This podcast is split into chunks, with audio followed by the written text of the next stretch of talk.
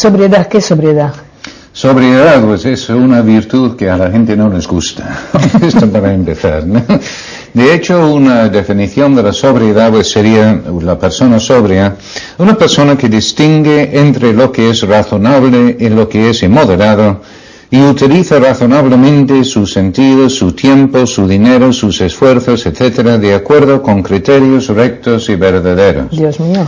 Bueno, la última parte de esta definición es especialmente importante. La primera parte se trata de usar todo lo que uno posee bien. Esto es la idea de la sobriedad. Pero todo, inicialmente o estrictamente la sobriedad se refiere al, a ordenar algunas de las tendencias básicas hacia la comida y hacia la bebida, pero se puede abrirlo más, como yo he hecho en esta definición, incluyendo el buen uso del tiempo, el buen uso del dinero, etc. ¿no? Pero de acuerdo con criterios rectos y verdaderos, y yo creo que esto se entiende bien con una anécdota, una anécdota un poco curiosa porque se trata de un sádico y de un masoquista. Bueno, estos dos amiguetes están juntos un día y entonces el masoquista, que ya recuerdan ustedes, es la persona que disfruta haciéndose daño a sí mismo, en cambio el sádico es la persona que disfruta haciendo daño al otro, pues estos dos están juntos un día. Y el masoquista entonces dice al sádico, pégame, pégame, pégame, por favor, tírame al suelo y písame. Y el sádico lo piensa un poco y luego le contesta, no. Claro, dice, mira, qué hombre más sobrio, porque con una sola palabra ha conseguido su fin, que era de molestar, fastidiar al otro, ¿no? Pero si eso fuera cierto, habría que llegar a ver cómo la eh, para ser sobrio hacía falta ser sádico. Indudablemente este no es el tema. Por eso precisamente es el buen uso de lo que uno posee, pero de acuerdo con criterios rectos y verdaderos. En todo caso, ese sádico, uno podría decir que eh, trabajaba con mucho economía en sus acciones, con una palabra logra su fin, pero esto no es parte de la sobriedad. Bueno, eh, ¿y cuáles son esos criterios? Porque yo estaba pensando, digo, y, Dios creó todo y vio que era bueno, ¿y por qué tenemos que limitarnos en el uso de eso que Dios nos ha puesto delante? ¿Cuáles son los criterios para ese buen uso? Sí, todo es bueno en el sentido de que podemos aprovecharlo, pero lamentablemente nosotros tenemos algunas dificultades pues ya causadas desde el punto de vista de la persona que tiene fe por el pecado original. Y si las personas no aceptan la idea de pecado original, pues uno nota que uno tiene algo un poco desordenado dentro de uno mismo con un poco de autoobservación. Entonces hay unas tendencias básicas que llevan a la persona a pues, buscar el placer donde sea y como sea y pensar que esto es lo único que le interesa en la vida. Pero la persona que busca el placer y nada más que el placer, entonces huye del dolor, huye del sufrimiento y constantemente está buscando mm, novedades, mm, placenteros que nunca le dan satisfacción. Entonces, eh, al final del proceso hay una especie de vacío existencial dentro de la persona porque nunca es posible llenarse de placeres superficiales. Pero en cambio, si uno reconoce que hay algo superior al placer, que es la felicidad, y dentro de la felicidad están los dos componentes, placer lícito, pero también sufrimiento, entonces sí que es posible este proceso de enriquecimiento. Esto sin razonamientos filosóficos. Si cada persona piensa en alguien con quien ha tenido una relación muy cercana, muy íntima, un buen amigo, por ejemplo, ¿no es cierto que en esta relación o en la misma relación conyugal, que es donde uno lo pasa estupendamente bien, pero también es donde uno sufre más? Porque claro, si es un conocido, pues entonces uno dice, si eh, alguien dice, pues mire, se ha puesto enfermo, ah, pobrecito, y luego ha fallecido, ah, pues pobre, pero uno no lo siente al fondo, pero en cambio, si uno tiene este ser querido con quien uno lo ha pasado tan bien, entonces ha habido momentos de auténtico placer, pero a su vez en estas situaciones es cuando uno sufre, pues esta persona se pone enfermo y uno se está sufriendo y luego fallece y uno sufre muchísimo. Entonces hay que saber encajar el sufrimiento. Y esto entonces es lo que se trata dentro de la sobriedad, de reconocer que em, tenemos que ordenar, no suprimir, ¿eh? Ninguna de las virtudes pretende suprimir absolutamente nada.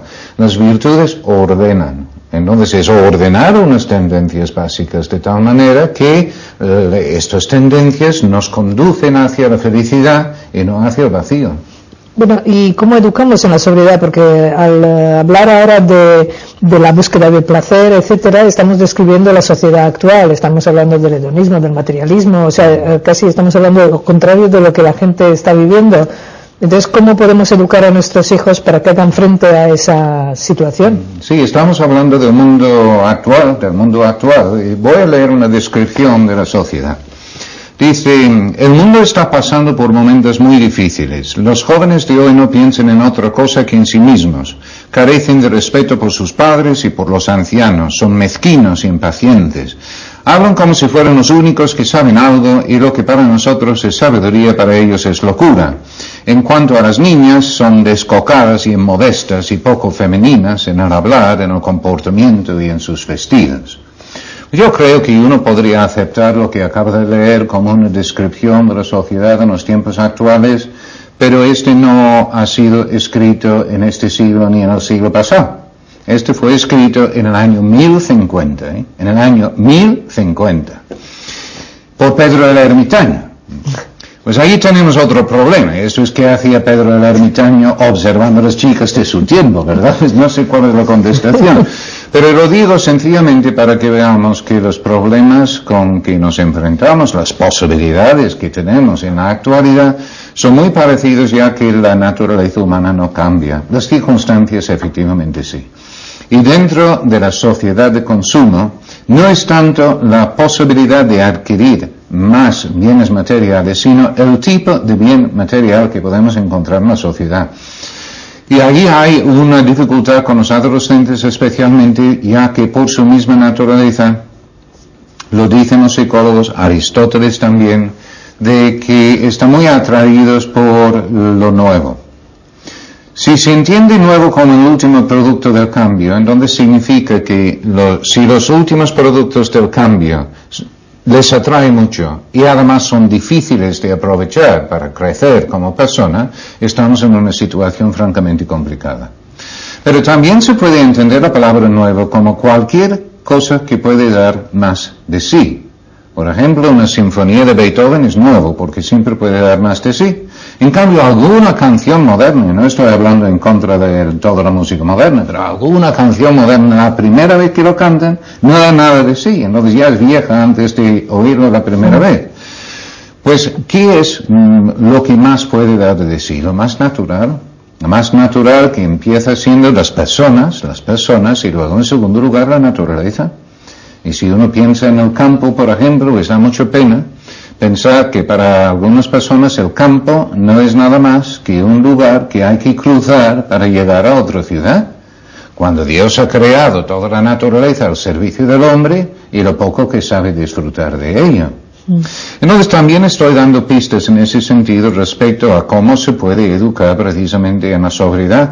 Si queremos ayudar a los hijos a defenderse de los impactos que vienen de la sociedad consumista, entonces veremos que es principalmente una especie de medicina preventiva, de ir enfocando su atención hacia, primero las personas, y luego, en segundo lugar, las otras cosas más naturales que podemos encontrar.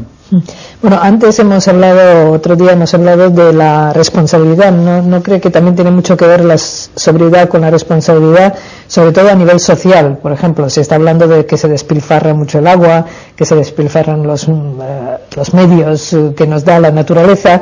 Eh, ¿Tiene que ver la sobriedad con la responsabilidad a nivel social?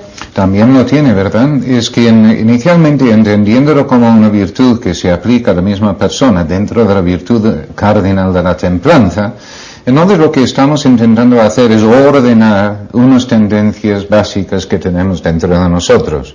Por eso no sería llamada una de las virtudes sociales en principio, mm. aunque indudablemente tiene unos efectos sociales también.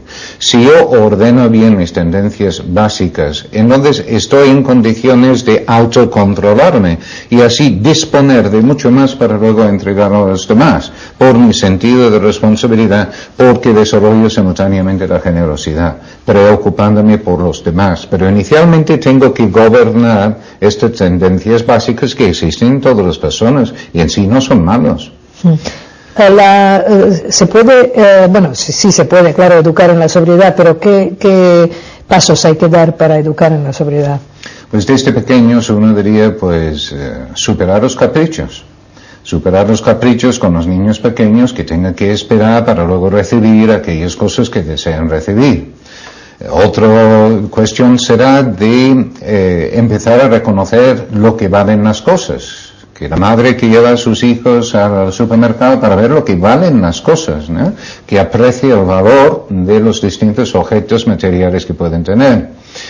De relacionar también la sobriedad con la perseverancia.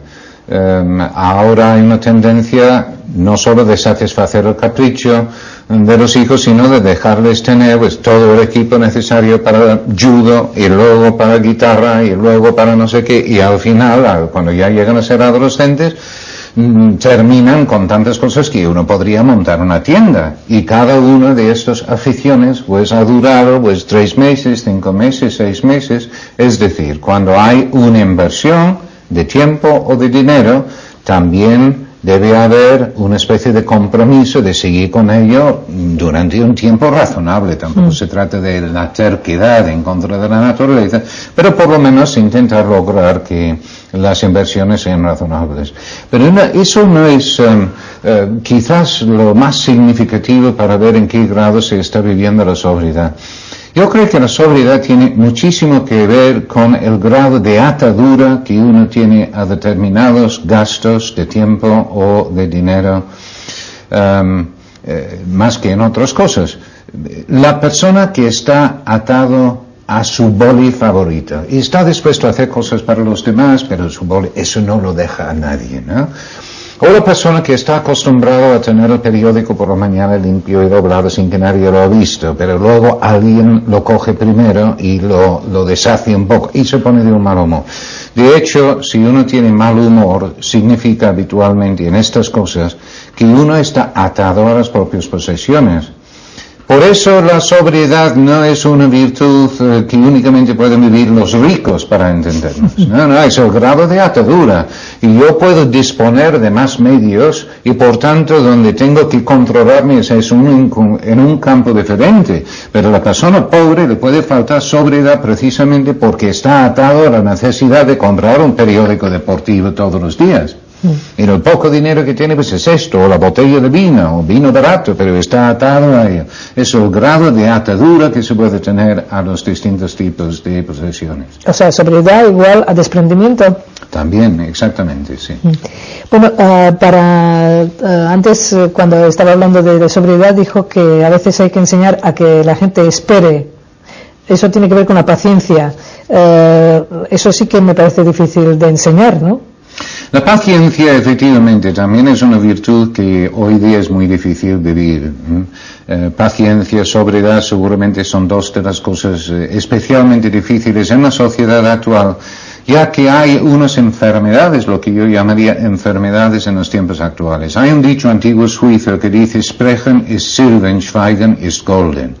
Para la gente que no entiende muy bien el alemán, hay otro dicho en inglés, ¿no? Que dice, What is this world so full of care, there is no time to stand and stare. Y el que no entiende eso acento, ¿no? El sí, sí, sí. Bueno. Este primero de Sprechen y Schweigen es quiere decir, la palabra es de plata, el silencio de oro. Hmm. ¿Qué decimos hoy día es oro? El tiempo es oro, porque el hombre de hoy quiere llenar su tiempo con actividad rentable. En cambio, nuestros antepasados estaban dispuestos a contemplar lo que tenía valor permanente. Yo no estoy sugiriendo que debemos de ser totalmente contemplativos, pero tener una actitud reflexiva, eso sí. Pero ahí hay una de las enfermedades, la actividad frenética e incesante. La frase en inglés que es este mundo tan lleno de preocupaciones que ni siquiera hay tiempo para pararse a reflexionar. La segunda enfermedad también está ahí. La palabra es de plata, el silencio de oro. ¿Cuál es la segunda enfermedad? El ruido, el ruido. Si uno ve lo que hacen los adolescentes cuando llegan a casa, pues un ruido de algún tipo, ¿no? De poner los cascos, aunque sea cascos o televisión, o ahora con los móviles, hablando de cualquier cosa, todo el día con otras personas, ruido por todas partes. Y uno dice, pues, ¿por qué tanto ruido y por qué tanta acción?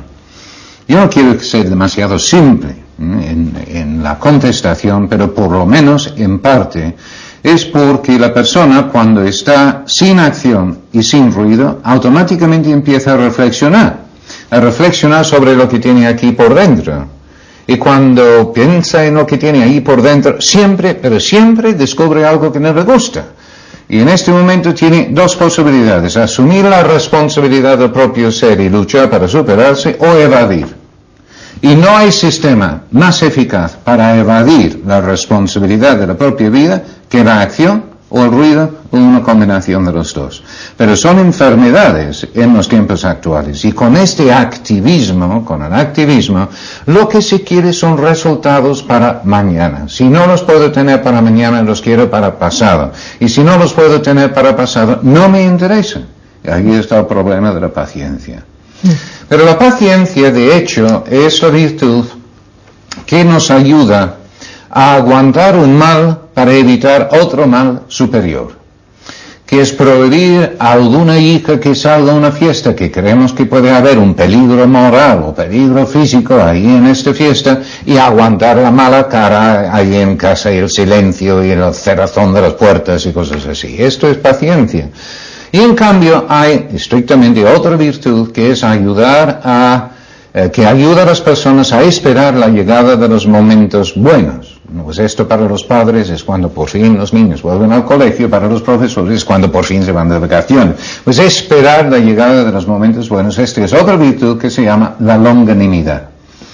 Lo que sucede es que mm, no es una virtud muy conocida, no se suele andar por la calle y oír a uno diciendo, oye, qué tío más longanínimo, no es frecuente, ¿verdad? Y así podemos incluir en la paciencia los dos aspectos. Uno es de soportar un mal para evitar otro mal superior y esperar la llegada de las cosas buenas. Soportar un mal, esto ya entonces es de admitir la existencia del sufrimiento.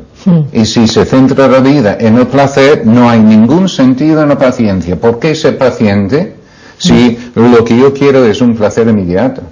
Bueno, eh, hoy en día, y a lo mejor también en mil no sé cuántos, eh, la gente joven, eh, por ejemplo, mm, cae muy fácilmente en la desilusión. Por ejemplo, acabo una carrera, entonces quiero mi trabajo mañana. Entonces, como ese trabajo no, no aparece, pues entonces ya todo lo veo negro, no me, no me dedico a buscar otra cosa porque lo que quiero es una cosa específica. O sea, esa impaciencia por, por vivir, por, por quemar etapas, no sé si había en el siglo cuál, pero en, este es así, ¿no? Sí, no, efectivamente, era el año 1050, pero no tiene mucho, mucho no me del 50. No, la, efectivamente hay una tendencia de querer tener los resultados y con razón, porque también los jóvenes pues quieren su propia independencia, de poder tener su propio lugar donde vivir o para poder casarse. Entonces hay razones perfectamente razonables de luego mm, eh, conseguir el trabajo que les va a permitir seguir su vida como está previsto que lo vivan. Otra cosa es que no es posible. En algún momento, pues entonces requiere precisamente la paciencia para soportar este mal, para evitar otro mal superior o esperar la llegada de los momentos buenos. Ahora, dentro de ello, yo creo que también um, existe o puede existir um, un poco de miedo, puede existir también un exceso de seguridad, de tal manera que hay jóvenes que no están dispuestos a lanzarse fuera de su propio contexto. Mm. Eh, yo cuando hablo con los jóvenes, pues veces les digo, mira, igual tu futuro no está aquí en esta ciudad, en este lugar, sino igual es en otro lugar de España o igual en otro país. Mm. Hay muchas oportunidades en otros sitios, pero hay que tener Em, una visión más amplia de las posibilidades en la vida. Y a veces los mismos padres, porque también es natural que uno quiere tenerlos cerquita para acompañarse en la vejez y todo eso, efectivamente, pero a ver, también hay que lanzarles al mundo y que, y que hagan bien. Bueno, eh, a estos que ya son mayores eh, poco se les puede eh, educar, pero a los pequeños ese que patea, que patalea porque quiere algo ya, ya, ya, un juguete, quizá ese sí que se le puede educar. ¿Cómo? Pues eso es que aquí es lo que hace falta para que los niños aprendan a ser pacientes, es la perseverancia en los padres. y la perseverancia en la exigencia en determinadas cosas que parecen especialmente relevantes para los niños. Entonces, desde no interrumpir hasta eh, aguantar para beber el vaso de agua, hasta eh, son pequeños actos que requieren que aprendan a aguantar, sencillamente. Para, pasa a formar parte de su vida hasta que luego pues hay de hecho determinados tipos de actividades que pueden venir muy bien para desarrollar la paciencia.